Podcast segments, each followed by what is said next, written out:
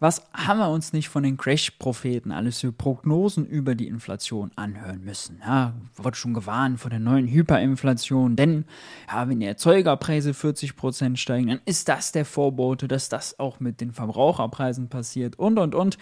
Mittlerweile ist der Preisschock gestoppt, Gas an der Börse wieder so günstig wie im Frühjahr 21, die Erzeugerpreise, die Importpreise alle krass rückläufig und die Crash-Propheten recht still.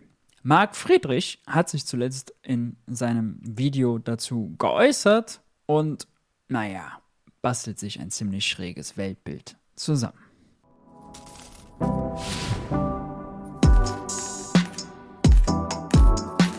Hi und herzlich willkommen bei Geld für die Welt. Ich bin Maurice und in diesem Video kümmern wir uns um das Thema Inflation slash Deflation. Ja, ihr habt richtig gehört. Wir sehen mittlerweile große Preisrückgänge. Wer dem Kanal schon länger folgt, der weiß, beide Begriffe Inflation und Deflation würde ich eigentlich nicht verwenden für das, was wir gesehen haben. Ich habe immer erklärt, das ist ein Preisschock, der kommt und mittlerweile ist er schon vergangen. Noch ist es nicht ganz bei den Verbrauchern angekommen, dass Gas zum Beispiel in der Börse wieder so günstig ist wie im Frühjahr 21, ja. Aber das liegt natürlich daran, dass das Gas, was heute geliefert wird, in der Vergangenheit gekauft wurde und deswegen noch teurer ist als das, was wir an der Börse sehen. Gas, was geliefert wird, wurde ja nicht gestern an der Börse gekauft, sondern immer mit etwas Vorlaufzeit. Das nimmt mittlerweile auch Marc Friedrich, ja, der größte aller Crash-Propheten, den wir in Deutschland so haben, zur Kenntnis. Und naja, was er genau dazu sagt, schauen wir uns jetzt gleich mal an. Davor möchte ich euch noch hinweisen auf meinen Geld für die Welt Newsletter auf Substack. Hier gibt es regelmäßig exklusive Analysen und Kommentare und wer hier gefolgt ist, der wird schon weit im Voraus die Prognose von mir zum Beispiel bekannt haben, dass die Erzeugerpreise bald negativ werden. Nämlich meine Prognose war im September, jetzt war sie schon im August sehr eindeutig negativ. Ähm, das können wir uns vielleicht vorneweg sowieso mal anschauen. Den Link zu dem Newsletter gibt es übrigens unten in der Videobeschreibung, ja, äh, wovon wir eigentlich sprechen. Also, äh, Importpreise hat das Statistische Bundesamt zuletzt gemeldet, 16,4 Prozent unter dem Vorjahresmonat. Die sind äh, zuletzt wegen des Öls ein kleines bisschen angestiegen, nochmal zum Vormonat, sonst aber also eigentlich seit einem Jahr auf Rückwärtsmarsch. Und hier die Erzeugerpreise, die lagen im August bei minus 12,6 Prozent gegenüber dem August 2022. Auch hier das gleiche Öl, ein kleiner Preistreiber nach oben. Ansonsten sehen wir, dass die eigentlich Monat für Monat gefallen sind. Hier kann man es mal sehen, ja äh, seit Oktober 22 minus 4, minus 4, minus 0,4, minus 2, minus 1 und so weiter. Und jetzt gab es mal einen kleinen Dämpfer wieder nach oben. Insgesamt ist der Trend aber klar, die Erzeugerpreise sind gefallen, der Preisschock, der ist vergangen. Gas kostet zum Beispiel mittlerweile bei, für Verbraucher 8,8 Cent. Wir waren 2021 ja, bei knapp 6 Cent. Das ist also immer noch fast 50 Prozent teurer für die Verbraucher, aber eben nicht mehr 20 oder 30 Cent, wie wir es 2022 hatten. Und mit einem Blick an die Börse erkennt man auch schnell, hier zum Beispiel ist äh, Gas jetzt mit 3,3 Cent an der Börse so günstig, ja, wie im Frühjahr oder im Sommer 2021. Das sind also äh, beruhigende Nachrichten. Wie Marc Friedrich die interpretiert, schauen wir uns jetzt mal an. Liebe Freunde des guten Geldes, herzlich willkommen zu einer weiteren World of Value Talk Ausgabe. Und ja, wen, wenn nicht sonst, habe ich eingeladen, natürlich Marc Friedrich, der auch beim Alpha Trio wieder dabei sein wird. Marc, herzlich willkommen. Danke, dass du dir die Zeit genommen hast. Immer wieder gerne, Steffen, ist mir eine große Freude.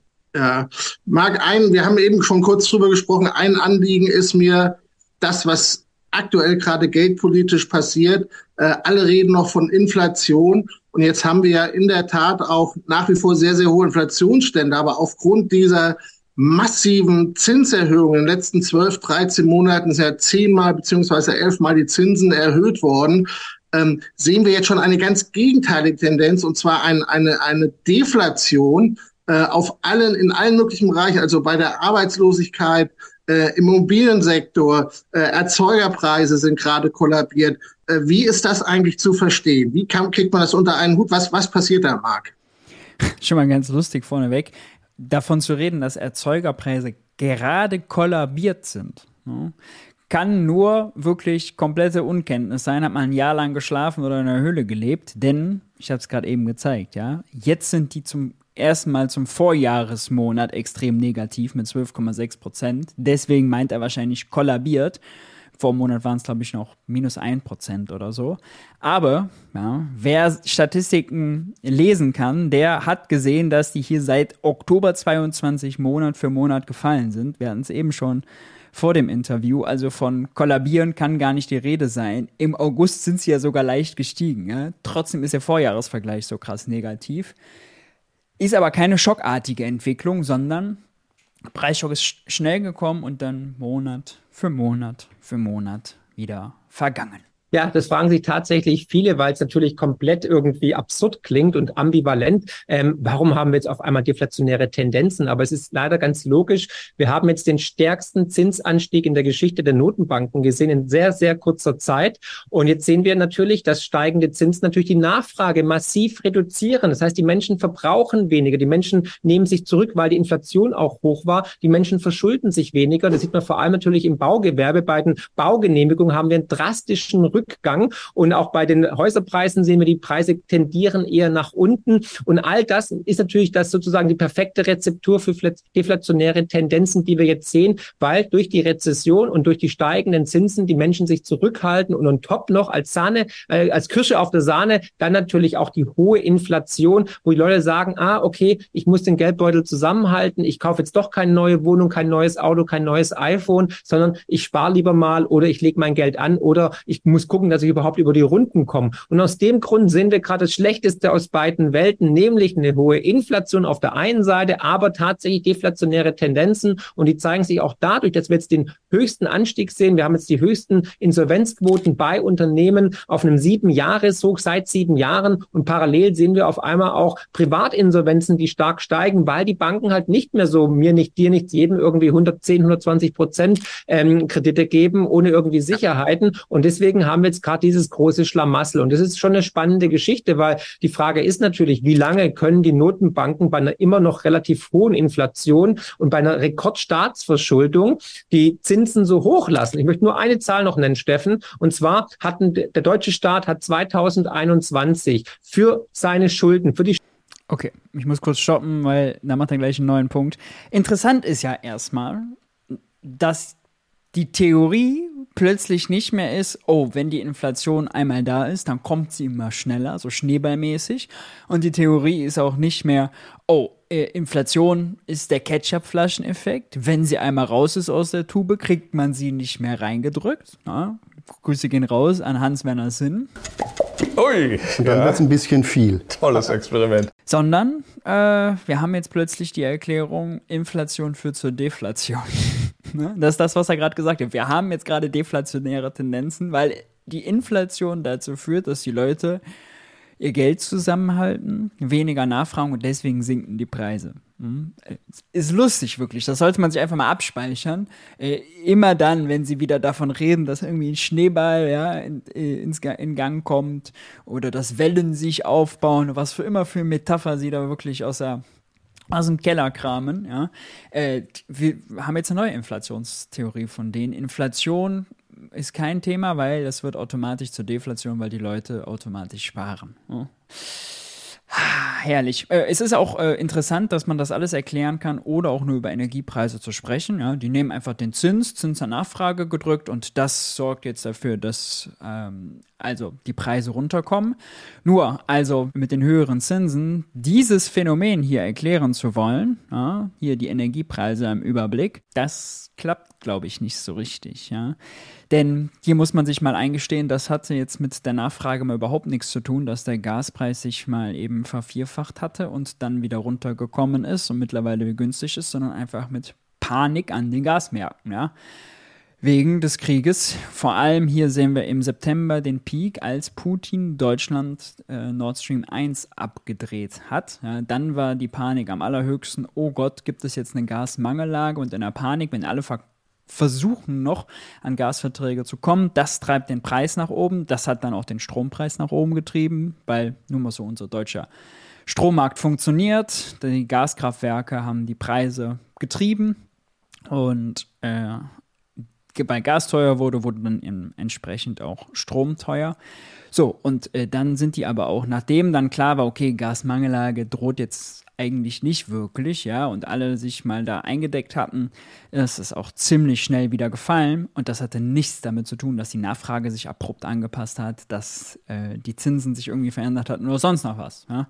Das Einzige, was die Zinsen machen, ist, natürlich die Wirtschaft zu schwächen, weil es weniger äh, Investitionen gibt, weniger Kredite nachgefragt werden und gerade die Bauwirtschaft, ja, die leidet darunter.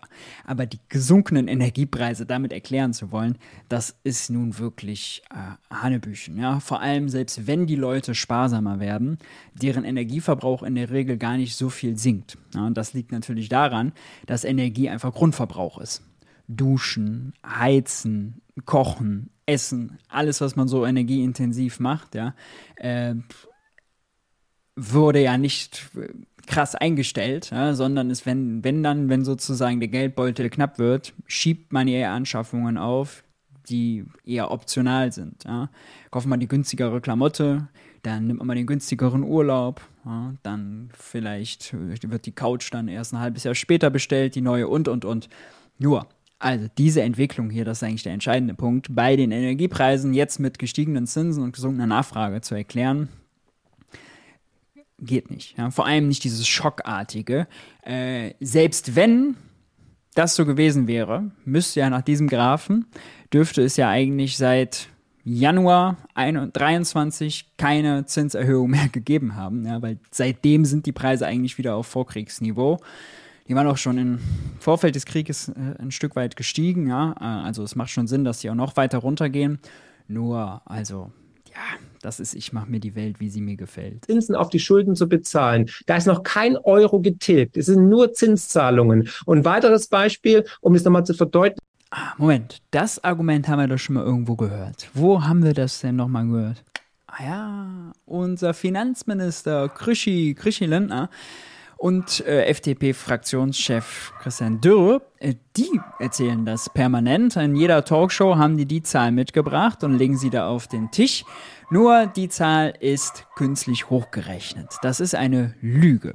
Damit wären wir wieder beim Newsletter und einem der, Gott sei Dank, Gott sei Dank, ich bin da wirklich sehr froh darüber, meistgeklickten Artikel, Lindners Zinslüge. Äh, da erkläre ich, warum diese Zahl künstlich hochgerechnet ist. Die Kurzform ist, Lindner verkauft immer Anleihen mit niedrigen Zinsen, macht deswegen Auktionsverluste und diese Auktionsverluste werden komplett als Kosten in das Jahr gebucht, in dem die Anleihen verkauft werden.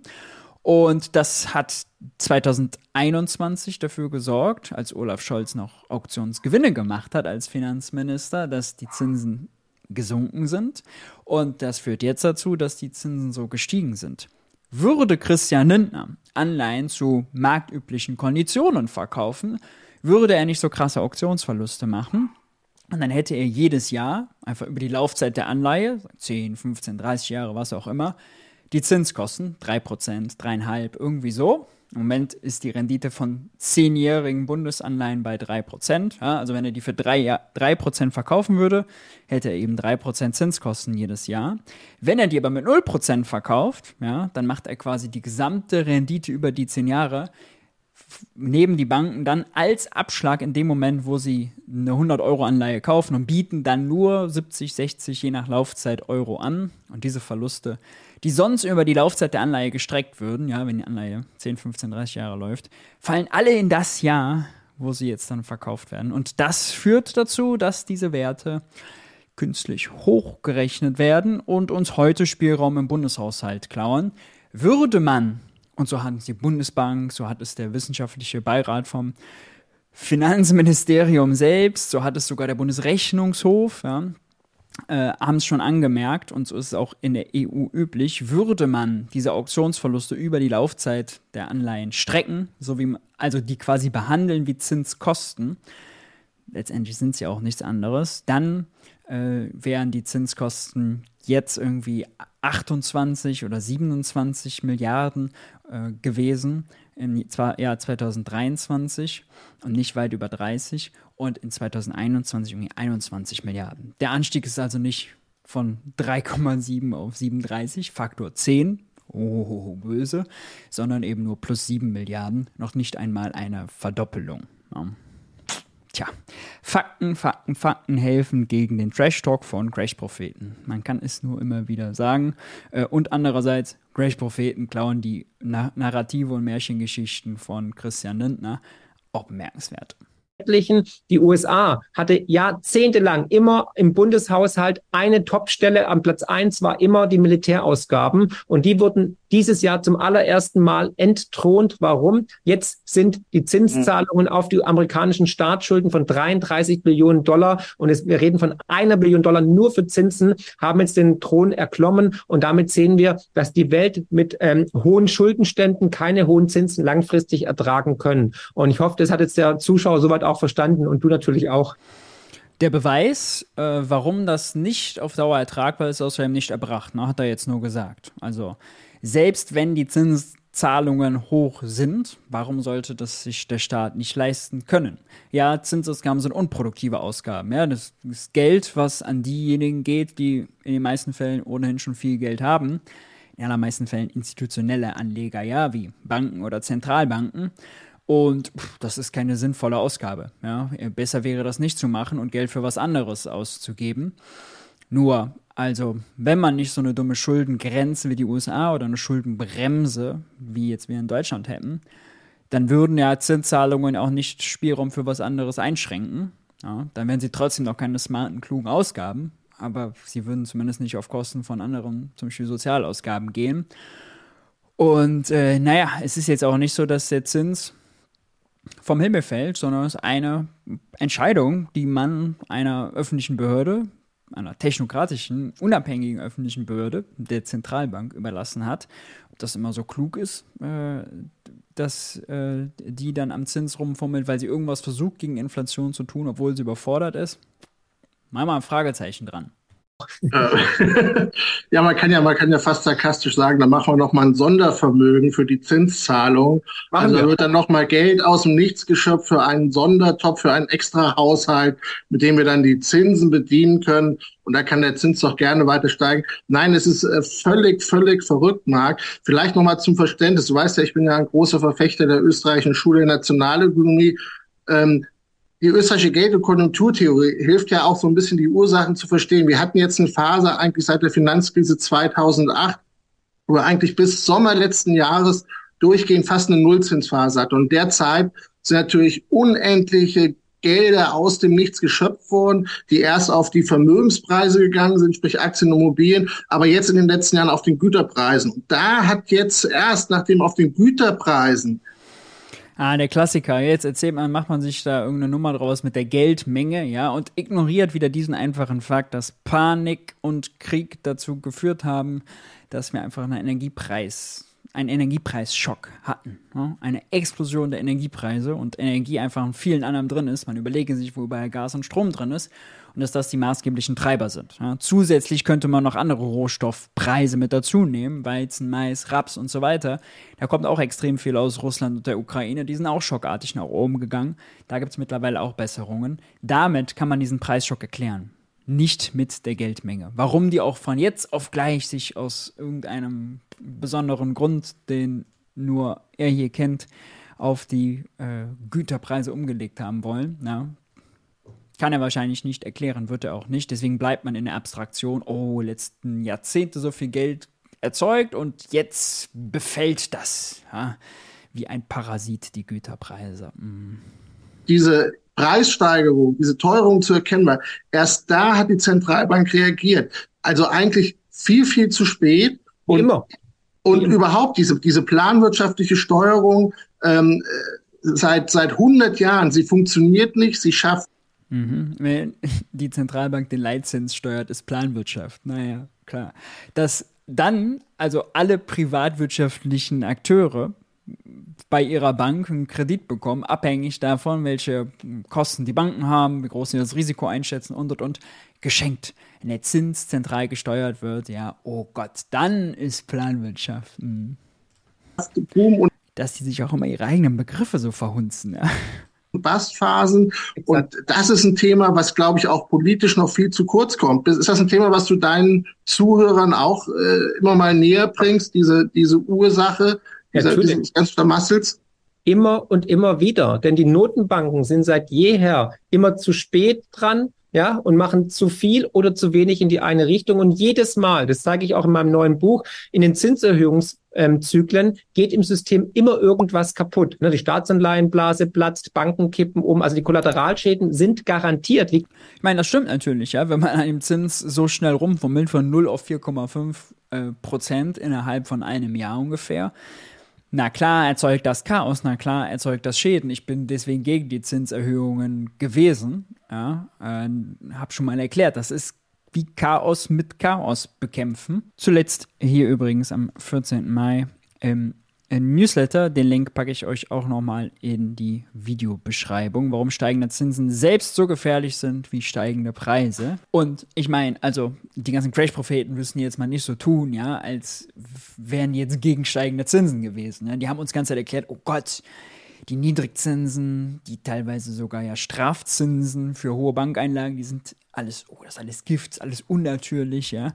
Äh, die waren ganze Zeit für höhere Zinsen. Jetzt haben wir so und jetzt klagen sie auch darüber, ja. Das ist so ein bisschen, ich mache mir die Welt, wie sie mir gefällt die kommen zu 100 Prozent. Und deswegen ist es ganz wichtig, erstens das Geldsystem zu verstehen und zweitens aufzuzeigen, warum die Notenbanken auf der einen Seite eigentlich immer das Fundament für die Krise legen, also praktisch Brandstifter sind und um sich dann später aufzublasen ja. und aufzuspielen als Feuerwehr. Weil sie sind ja. wirklich tatsächlich ja. Brandstifter Feuerwehr in einer Person. Und zwar immer und immer wieder. Sie kreieren eine. Was die Lösung ist, kann man übrigens schon an äh, Marx wundervollem Polo sehen, mit dem Bitcoin-Logo drauf. Da kriegen wir jetzt bestimmt gleich auch noch verbraten. Bitcoin ist die Lösung für all diese Probleme. Krise nach der anderen. Jede Spekulationsblase der letzten 40 Jahre hat ihre Heimat bei der Zentralbank. Und das sehen wir immer und immer wieder. Und jetzt sind wir. Na klar, Finanzkrise war vor allem die Zentralbank schuld. Ja. Ja, ja, ja. War nicht so, dass die Banken da irgendwie faule Kredite vergeben haben. Nein, nein, nein. Ne? Also, oder in Spanien beispielsweise, ja, die Immobilienblase, die da entstanden ist. Nein, nein, nein. Alles die Zentralbank. Immer schön, ja. Wenn die Zentralbank schuld ist, dann hat doch der Tag auch Struktur. Ja? Weiß man, wer der Feind ist. Grüße gehen raus an Volker Pispers meiner Ansicht nach definitiv im Endspiel, weil wir sehen die Akkumulation von Krisen, von Problemen, die durch das Fiat-Geldsystem der Geldschöpfung aus dem Nichts entstanden sind und die sind nicht mehr zu lösen. Das sind jetzt die auswendig gelernten Phrasen, die er hier gerade ja, uns äh, runterbetet. Mhm. Das böse Fiat-Geldsystem, sein Betrugssystem, ja, das ist die Ursache allen Übels. Na klar aber Endspiel kommt. Müssen. Und deswegen versuchen sie ja völlig verzweifelt, jetzt dieses jetzige Geldsystem, ähm, das Fiat-Betrugssystem, wie ich es nenne, ja, in die klar, digitale Ebene zu hieven, um noch mehr Kontrolle zu haben und um dem System noch ein bisschen Zeit und Leben einzuhauchen. Aus dem Grund brauchen wir auch unbedingt Bitcoin. Ne?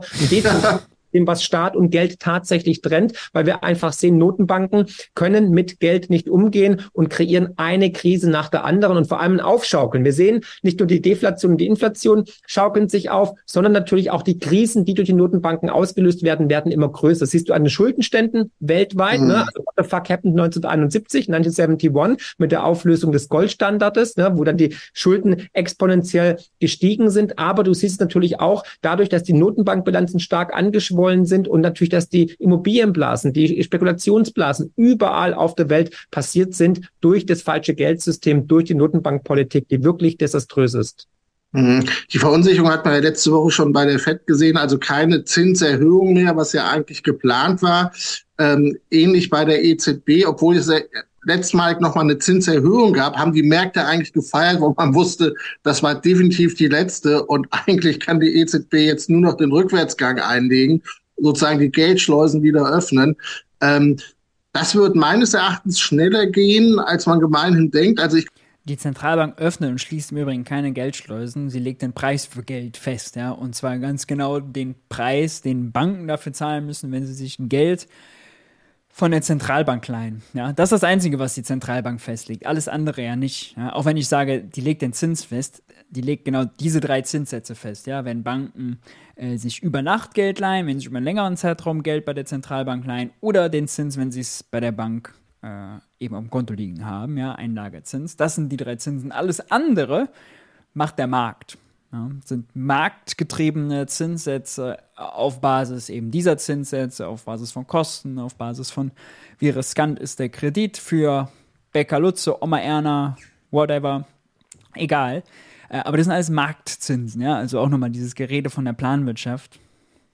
Quatsch. Ich könnte mir vorstellen, dass bereits im Herbst, November, Dezember, da wir schon die ersten ähm, ja, Zinsrückschritte sehen könnten. Wie ist da deine Einschätzung?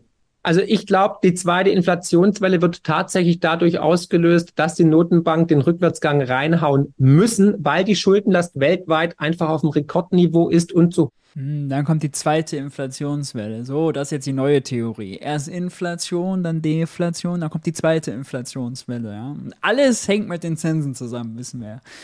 Hohe Zinsen gleich Deflation, niedrige Zinsen direkt gleich Inflation. Mhm. Die sind aber auch so mächtig, die Zentralbanken. Ne? Die können alles. Wahnsinn. Hoch ist, vor allem durch Ukraine-Krieg, durch Corona-Krise und so weiter, sind die Schulden ja weiter angeschwollen. Und deswegen befürchte ich tatsächlich auch, dass sie die Zinsen senken werden. Ich erwarte es tatsächlich eigentlich erst nächstes Jahr. Ich glaube eher, wir werden jetzt relativ lange Zeit eine Zins. Ja, auf keinen Fall dieses Jahr. Pause erleben. Ja. Und der, die Inflation wird auch hoch bleiben. Die wird nicht auf zwei Prozent zurückkommen können. Äh, eigentlich müsste ja die EZB den Zinssatz über die Inflationsrate hieven. Warum die nicht zurückkommen wird, äh, erklärt er übrigens auch nicht. Das ist immer schön. Einfach rausgehauen, wird nicht zurückkommen können. Fertig um sie zu bekämpfen. Aber wie in den 80er Jahren, Paul Falk hat es vor, vorgemacht, da ging das noch, da waren aber die Schuldenstände auch viel, viel geringer. Jetzt sind die Schuldenstände halt Auch das ist eine Märchenregel, ja, dass der Zins höher sein muss als die Inflationsrate, um die Inflationsrate zu bremsen. Wer sagt das? Ja? Äh, ist jetzt ja auch nicht so gewesen und die Inflationsrate kommt zurück. Ja? Wenn wir mal hier auf die Energiepreise gucken, ja, die sind seit September 22, sind die haben die angefangen zu fallen. Und was ist da passiert? Da ist der Zins gerade mal bei irgendwie 0,75 oder so gewesen. Ja. Ähm, muss ich jetzt mal genau nachgucken, wo er da war, kann ja jeder selber auch sonst machen. Nur, also, dass die Zinsen höher sein müssen als die Inflation, damit die sinkt, das ist eine absolute Märchentheorie. Gigantisch groß und wir haben noch Sozialisten. Hat nicht mal jetzt hier Empirie muss on top. Deswegen geht's nicht mehr. Und deswegen bin ich bei dir. Sie werden die Zinsen wieder senken müssen. Und dadurch wird dann natürlich die nächste Inflationswelle ausgelöst. Parallel natürlich in einer neuen multipolaren Welt, in einer deglobalisierten Welt, mhm. in einer Welt, wo die Staaten eher Protektionismus betreiben. Ne? Also ich sage nur China mit den seltenen Erden und Chip und so weiter, Chiphersteller, ähm, werden wir tatsächlich einen engeren Markt sehen. Wir werden viel Nachfrage haben, aber weniger Angebot. Und das alles befeuert die Inflation in der mhm. zweiten Welle. Und deswegen befürchte befürchte, die zweite Welle wird wie in den 70er Jahren stärker sein wie die erste Inflationswelle. Darauf mhm. muss man sich als Investor vorbereiten. Aber du hast auch gerade schon die zweite, äh, zweite e Na klar, einfach was, was man in den 70er Jahren schon mal gesehen hat, nochmal aufs jetzt übertragen. Hallo, warum nicht? Ja angesprochen. Klingt, klingt ja dann natürlich total wissenschaftlich. Die geopolitische. Ja, auf der einen Seite hat man dieses massive geldpolitische Problem und das merken natürlich auch Staaten wie China, Brasilien etc. Und äh, was man hier in den letzten Monaten auch gesehen hat, ist eine, eine ganz klare Strategie gegen die westlichen Währungen, vor allem gegen den US-Dollar, dass man sich unabhängiger macht. Was übrigens auch ein Thema sein wird bei unserer nächsten Alpha-Trio-Runde am Samstag. Wir sehen uns alle bei der Alpha-Trio-Runde am Samstag. Na, Logo, das ist doch gut werden wir es im Detail noch beleuchten. Aber das ist ja auch ein Punkt, der hier nochmal die Dynamik ohnehin, die ohnehin schon da ist, nochmal massiv befeuert, weil es jetzt auf einmal. Hier sind ja solche Memes, diese Leute, ne? Alternativen gibt. Als Alpha-Trio am Samstag. Ja, zum US-Dollar, zum Euro. Und äh, das wird wahrscheinlich auch diesen, diese äh, äh, und nicht mal eine Inflationsstatistik lesen können vom Statistischen Bundesamt, weißt du, aber ja La Paloma pfeifen und auf Alpha Trio machen diese Abwärtsspirale nochmal massiv, massiv befeuern. Absolut. Und ich finde es ja schön, dass wir bei der World of Value eigentlich immer Trendsetter sind. Wir reden ja über Themen schon Monate vorher, bevor sie mhm. wirklich Realität werden. Ob es jetzt die BRIC-Staaten waren oder CBDCs und so weiter oder Bitcoin auch, ja. Also da sind wir ja immer Trendgeber eigentlich. Ja, ihr seid total die Trendgeber. Äh, ich muss noch mal eine Sache sagen zu diesem CBDC. Ähm, digitale Zentralbankwährung. Ja?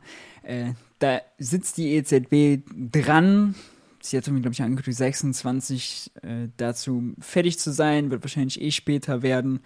Das Format, wie sie es dann machen will, ist noch völlig unklar. Nur hier die ganzen Crash-Dullies und so, die interpretieren da immer rein, oh, das wird die absolute Tyrannei, ja, alle Privatbanken laden weg und dann kann die Zentralbank alles überwachen. Äh, und das wäre irgendwie das Ziel, ja, und das ist völliger Quatsch. Ja, es ist völliger Quatsch das, die Bedeutung von einer digitalen Zentralbankwährung wird also komplett überschätzt. Ich habe das mal in einer Kolumne bei der Berliner Zeitung beschrieben, was da eigentlich genau hintersteckt und warum das überschätzt wird. Hier, warum wir keinen digitalen Euro brauchen. Ich pack's euch mal äh, in die Videobeschreibung. Äh, jedenfalls äh, ist wirklich interessant, dass die ganzen Crash-Tools das ausnutzen, um da einen neuen also Spin rauszumachen nach dem Motto, oh Gott, weil die Schulden so hoch sind, ist das der letzte Ausweg der Zentralbank und dann werden die alles über euch wissen und naja, kann man wieder ein schönes Feindbild aufbauen. Äh, ja, sehr durchsichtig. Gut, Leute, belassen wir es dabei. Interessant zu sehen. Merkt immer, Ketchup-Effekt ist gestrichen. Ja? Inflationsschneeball gestrichen. Ab jetzt ist die neue Inf Theorie aus Inflation wird automatisch Deflation. Ja, ähm, was beknackt klingt, äh, kann man verstehen, wenn man also äh, gar nicht von der Inflation gesprochen hat, sondern von einem Preisschock. Dann ist das auch nicht überraschend, wenn man, wie wir alle, das lesen, was die Statistiker uns melden und sehen können, ah, seit wann es monatlich hier rückwärts geht. Dann ist man davon auch nicht so überrascht. Lasst mich euch nochmal äh, Geld für die Welt auf Substack ans Herz legen. Regelmäßig exklusive Analysen und Kommentare, sehr häufig auch zu Zentralbankthemen und Zins entscheiden. Zum Beispiel ihr ab jetzt Rekordzinsen, aber mit welcher Rechtfertigung? Da geht es darum, dass die Zentralbank uns immer erklärt, oh, das ist so datengestützt, was die machen. Ja, aber welche Daten? Ja, also diese Daten hier werden sicherlich nicht sein. Oder die, oder die, mit den Erzeugerpreisen. Man fragt sich. Nun ja, wenn euch das Video gefallen hat, lasst ein Like da, lasst ein Abo da, aktiviert die Glocke, um kein Video mehr zu verpassen. Ich freue mich auf die Diskussion unten in den Kommentaren und hoffe, wir sehen uns beim nächsten Video wieder. Haltet die Ohren steif. Bis dahin. Ciao, ciao.